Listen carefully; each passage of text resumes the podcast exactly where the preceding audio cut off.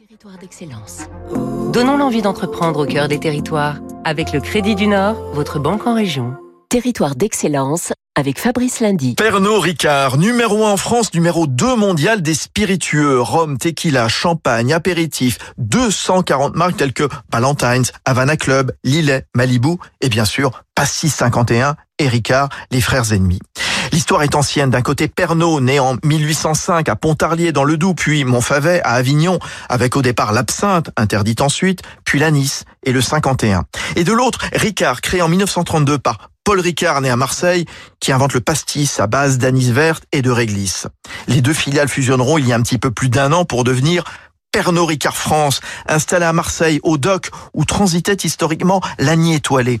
Tout un symbole pour le groupe qui veut se réimplanter localement. Et ça tombe bien, Pernod Ricard met en place avec ses fournisseurs de blé, d'orge, de raisin, de gentiane, des pratiques d'agriculture durable et il relance des filières Philippe Coutin, son président. Nous avons lancé des filières, notamment celle du fenouil aromatique euh, en France, hein, sur le plateau de Valençol.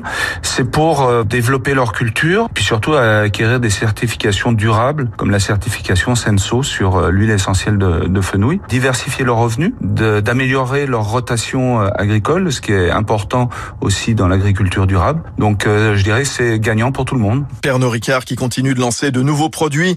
Biwiz par exemple, une boisson pétillante, fruitée, alcoolisée en canette, sans sucre ni gluten, en direction des millénials séduits par les bières artisanales. C'était Territoire d'excellence sur Radio